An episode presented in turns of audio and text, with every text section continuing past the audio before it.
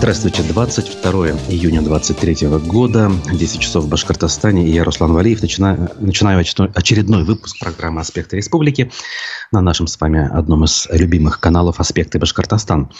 Наша трансляция ВКонтакте, в Одноклассниках и, конечно же, в Ютубе, где есть замечательный чат, который открыт передо мной, и я жду ваших сообщений, реплик, вопросов комментариев, в общем, всего того, э, что вы э, пожелаете э, сказать, отметить, спросить или просто поделиться соображениями.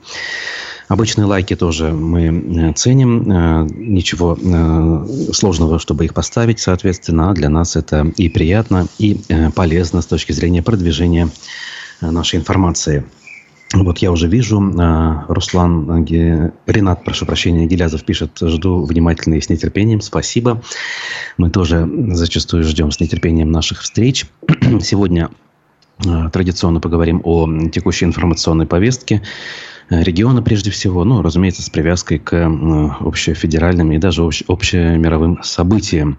Будет э, фрагмент а, аудио, видео, то есть программа насыщенная. Поэтому давайте начинать. Ну вот буквально с самого начала хотелось бы отметить э, главного редактора «Новой газеты», лауреата. Я анонсировал, что мы сейчас с вами должны э, посмотреть видеофрагмент выступления главного редактора «Новой газеты» Дмитрия Муратова, который обратился к международному сообществу с трибуны медиафоруме в э, германском городе Бонн. И высказался он там в том числе о ситуации в России как таковой и на примере осужденной за экстремизм Лилии Чанышевой, э, сказал, что он по этому поводу думает. Поэтому э, давайте этот фрагмент небольшой посмотрим и послушаем. Лилия Чанышева – это красивая 40-летняя женщина. Ее вина в том, что она занималась политиком в штабе оппозиционера Навального. Она никого не убила, она не украла, она не насильник, не коррупционер. Она гражданский активист – вы когда-нибудь видели, как сходят с ума от любви и несправедливости? Вот я видел.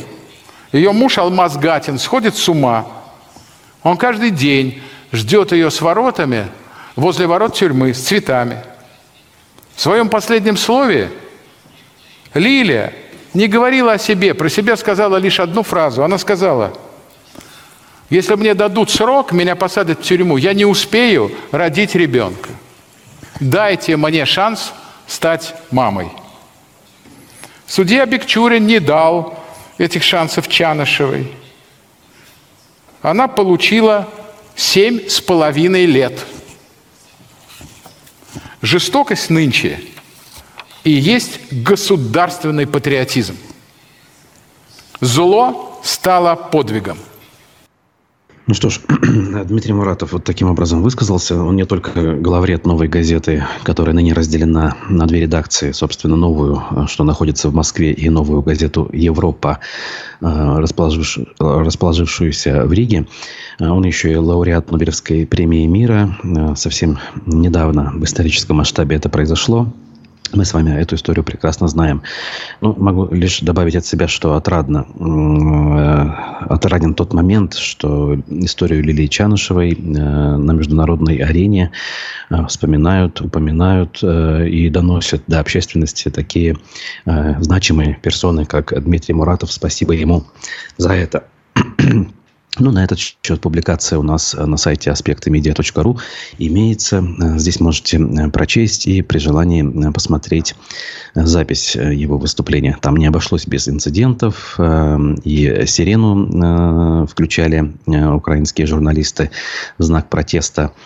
Некоторые считают его участником российской пропаганды. И Э, ну, на мой взгляд, все-таки поверхностно относится к вопросу, э, не вникая в суть дела и не оценивая ту огромную и позитивную роль, э, которую Муратов и «Новая газета» играли последние десятилетия в российской истории, чего стоит очень э, сложные, серьезные журналистские расследования «Новой газеты», э, некоторые из которых закончились, к сожалению, убийствами журналистов, которые до сих пор либо не раскрыты, либо к их раскрытию э, у общественности и родственников есть вопросы.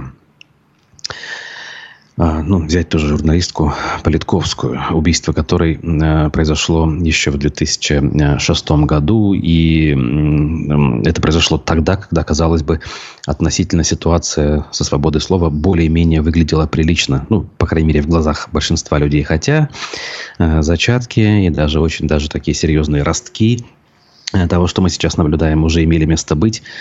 Анна Политковская занималась расследованием э, ситуации в Чеченской Республике и, ну, мягко говоря, э, не были довольны тогдашние и нынешние руководители. Это все одни и те же люди ее работой. Ну, а мы дальше двигаемся и к следующим новостям.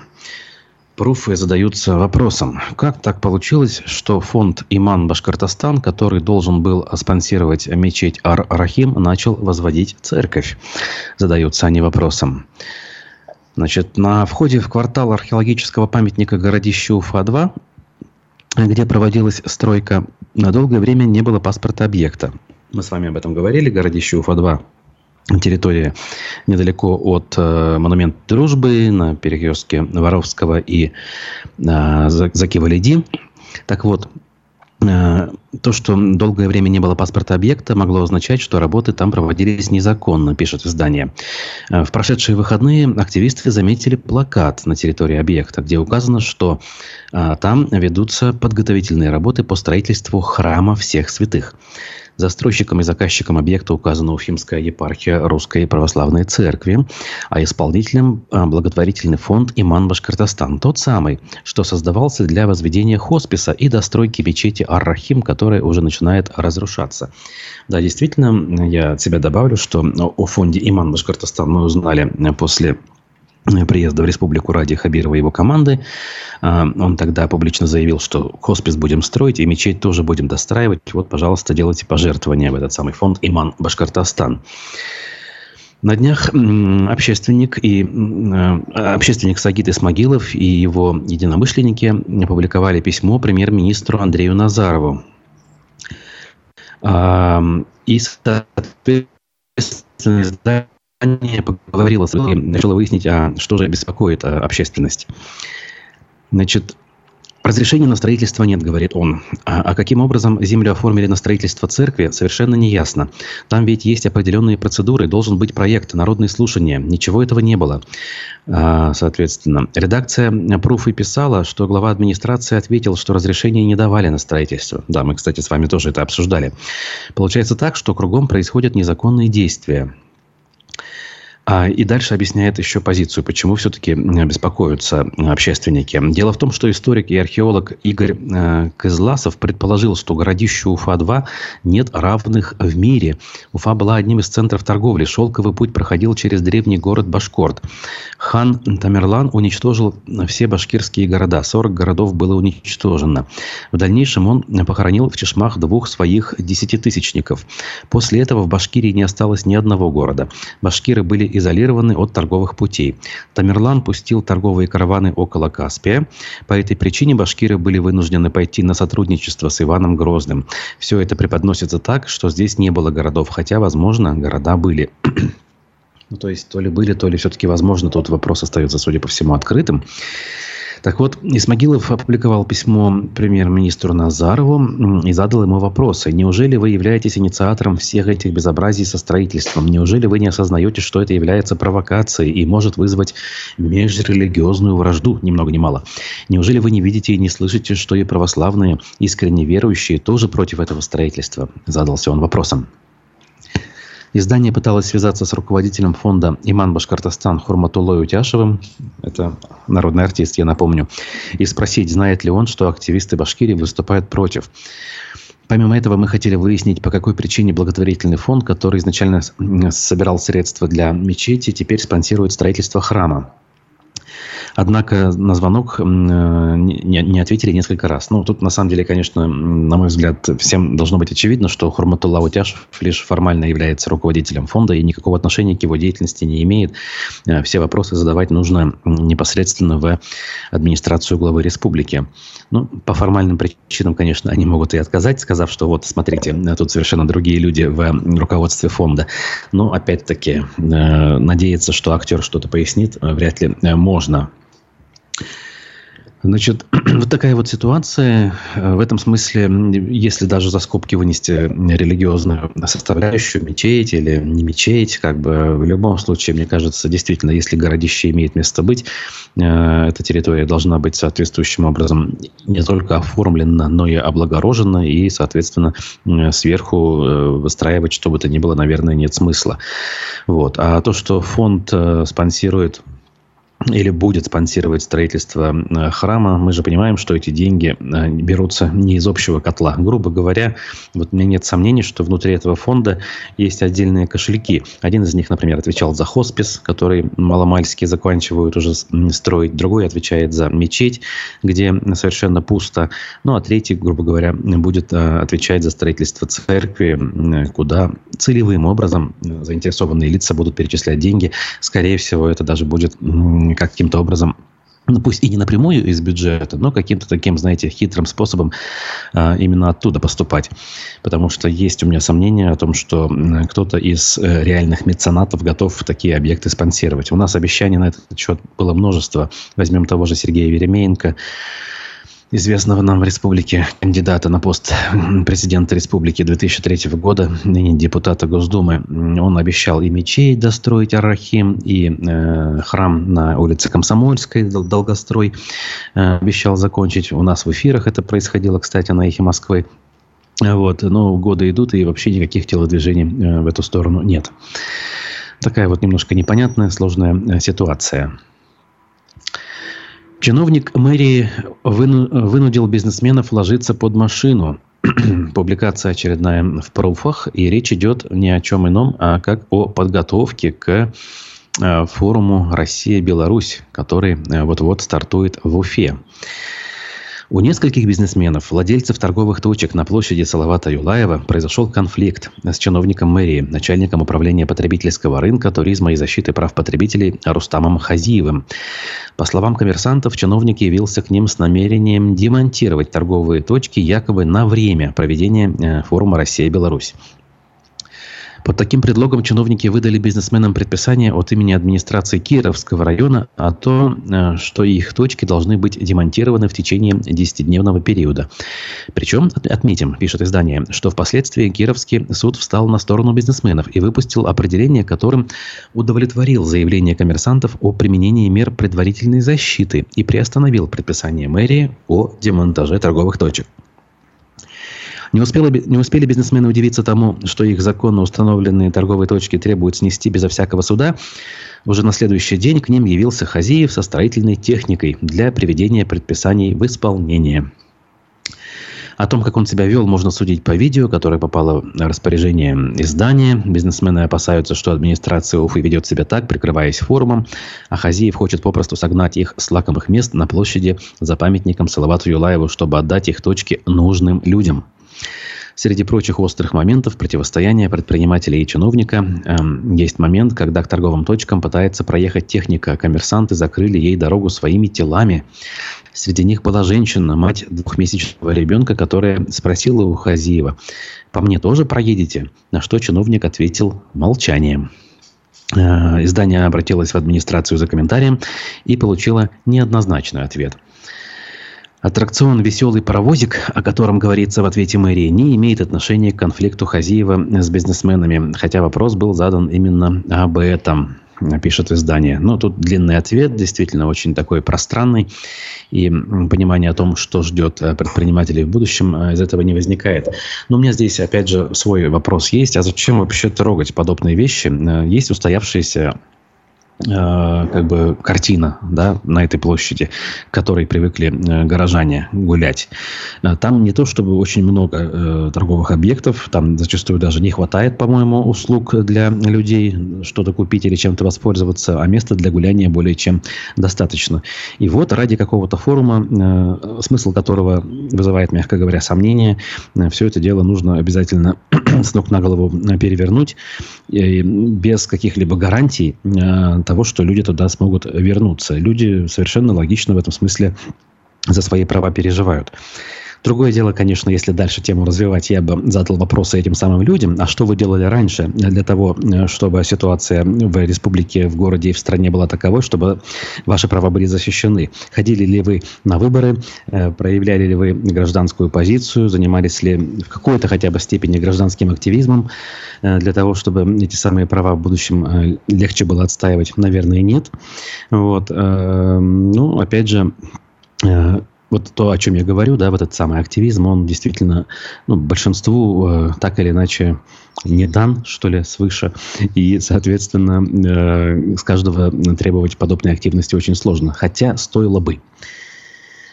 Э, вот прочитаю в догонку, что ли, и в качестве иллюстрации к обсужденным вещам то, что пишут наши зрители – Значит, э, общество разобщено, пишет Ренат, не консолидировано именно из-за этого, а, точнее, именно из-за того, что общественные органы не раздают членские удостоверения. О, интересная мысль.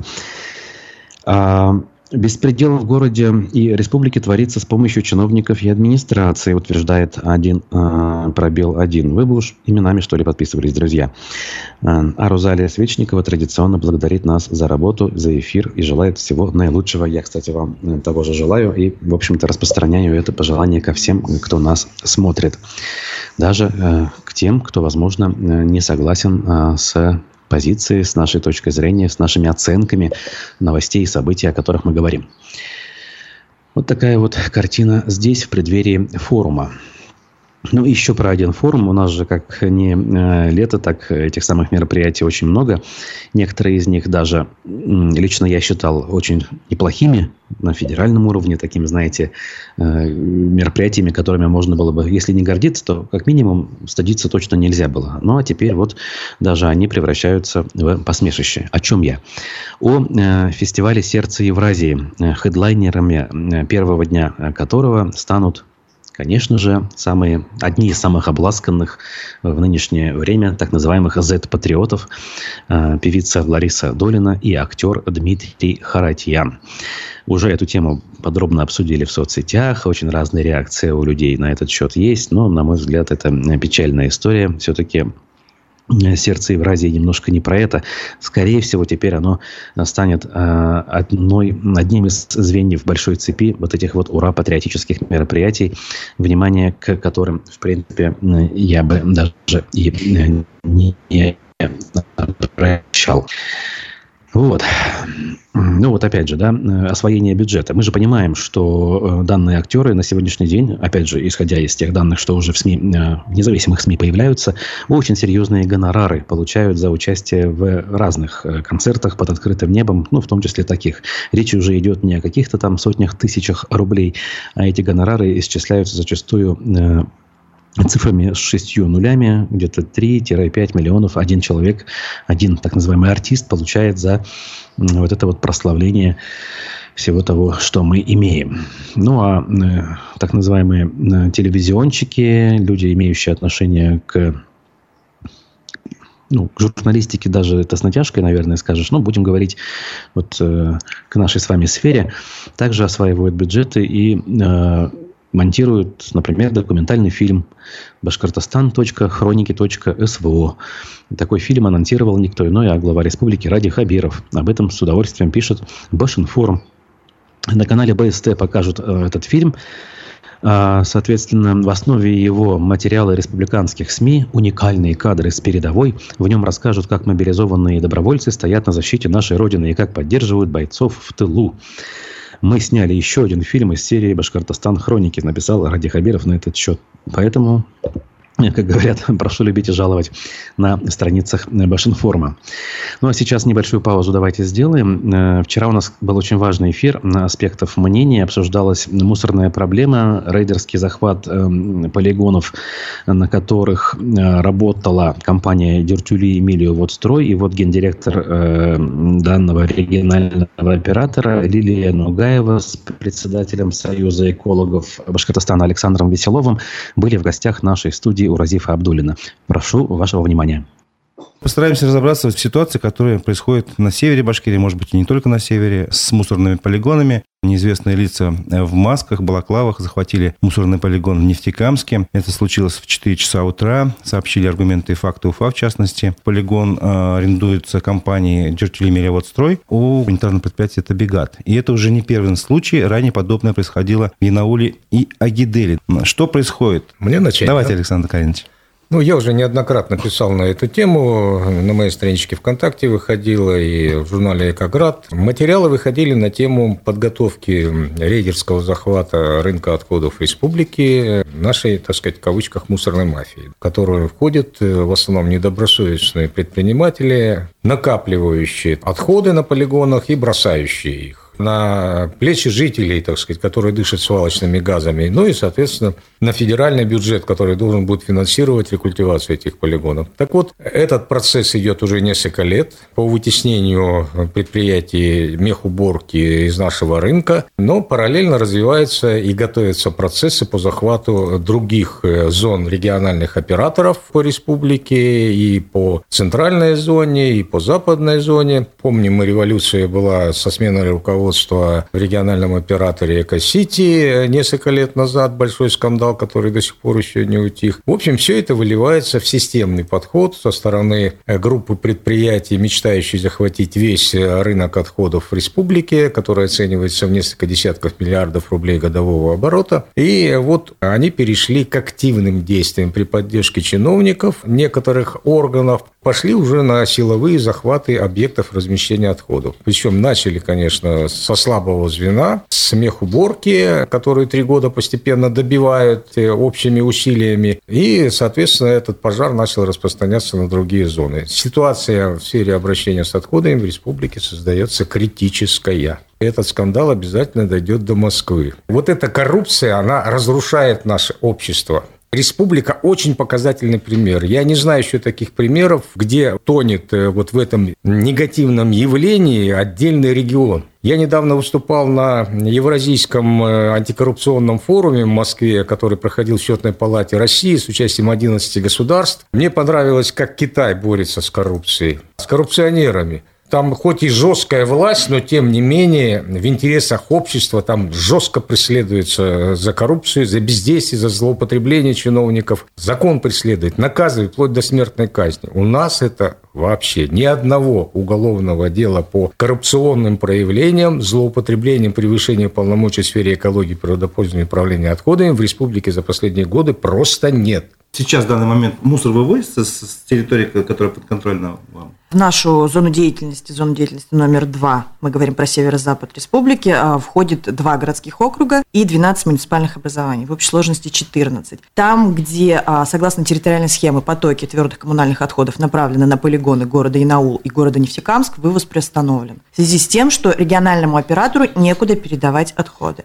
То есть нарушать территориальную схему, транспортировать на другие полигоны мы не будем. Мы не можем этого, это чревато нормативными документами а передавать отходы организации, которые на данный момент захватили полигон, не имеют никаких разрешительных документов, не умеют осуществлять эту деятельность, не имеют лицензий, не, не включены в реестр ГРОРО. То есть они в предприятия, которые созданы для определенных действий, скорее всего. Поэтому передавать данным организациям мы отходы также не можем. В связи с данным фактом мы были вынуждены приостановить вывоз отходов до либо получения разрешительных документов данными организациями, либо передачи полигонов э, обратно ООО «Автолайн» ООО «Русэко» и ООО «Бессоюз». Последствия ситуации, если она не будет разрешена, и в какие сроки она должна быть разрешена? Практические последствия могут быть какие? Это мусорный коллапс. Приведет к накоплению отходов на контейнерных площадках, ну и, соответственно, к жалобам жителей массовым, которые опять предъявят претензии мехуборки. Хотя по ряду объективных причин все эти задержки, сбои графиков имели под собой причины, не имеющие отношения к деятельности мехуборки. То есть это результат целенаправленной кампании против этой группы компаний э, с целью ее вытеснения из республики за все эти годы. То есть это как снежный ком проблем. Я понимаю, что населению все равно, какой будет региональный оператор, лишь бы, так сказать, вывозили вовремя, и лишь бы цены были нормальные, тарифы. Но тарифы не региональные операторы устанавливают, а органы власти республики. Тем не менее, жалоб, конечно, сразу скажу, много сейчас на э, вывоз отходов, на срыв графиков со стороны и населения, и управляек, и органов местного самоуправления. Но эти жалобы являются следствием, как я уже сказал, вот этой вот целенаправленного саботажа деятельности регионального оператора, начиная с первого же года э, осуществления им своих функций. То есть им сразу минимальную ставку оставили, всем региональным операторам повысили, плату от населения им не повысили. С какой целью? Ну, это по просьбе, как мы понимаем, аффилированных коммерческих структур, которым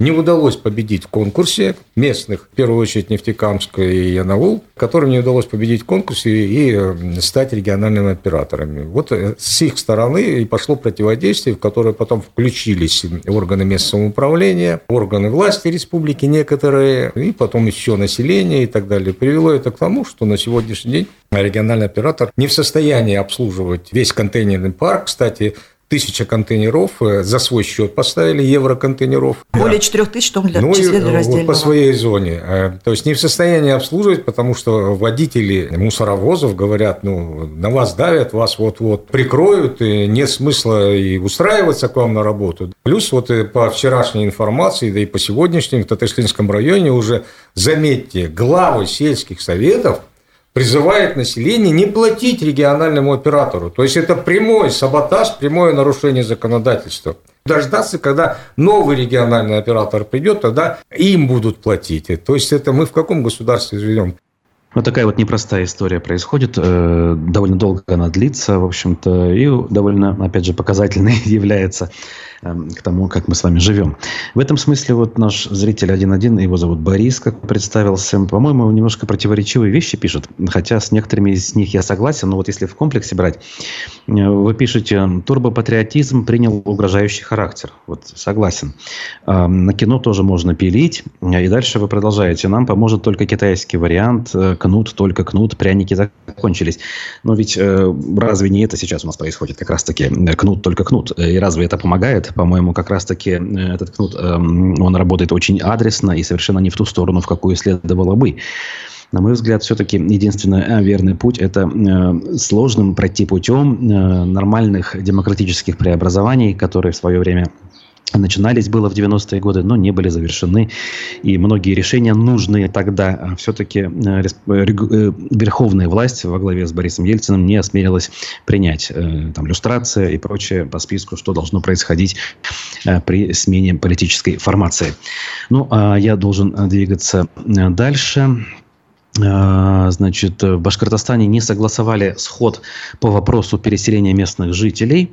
А, у нас вот э, не понравилось, видимо, властям, как люди смогли самоуправлением заняться э, весной в Зауралье, в частности, в Тимясово. И администрация Таналыкского сельсовета Хайбулинского района отказалась согласовать сход граждан по вопросу переселения местных жителей в связи с разработкой недр. А, также они пригрозили организаторам административной и уголовной ответственностью за проведение несогласованных публичных мероприятий мероприятий и организацию массовых беспорядков, ни много ни мало. Вот так вот. Э, элементарные э, способы местного самоуправления, которые прописаны в законодательстве, кстати говоря, э, элементарно ликвидируются на местах, ну, как уже давно ликвидировались э, нормальные митинги в городах, да и выборы, по сути дела, ликвидированы.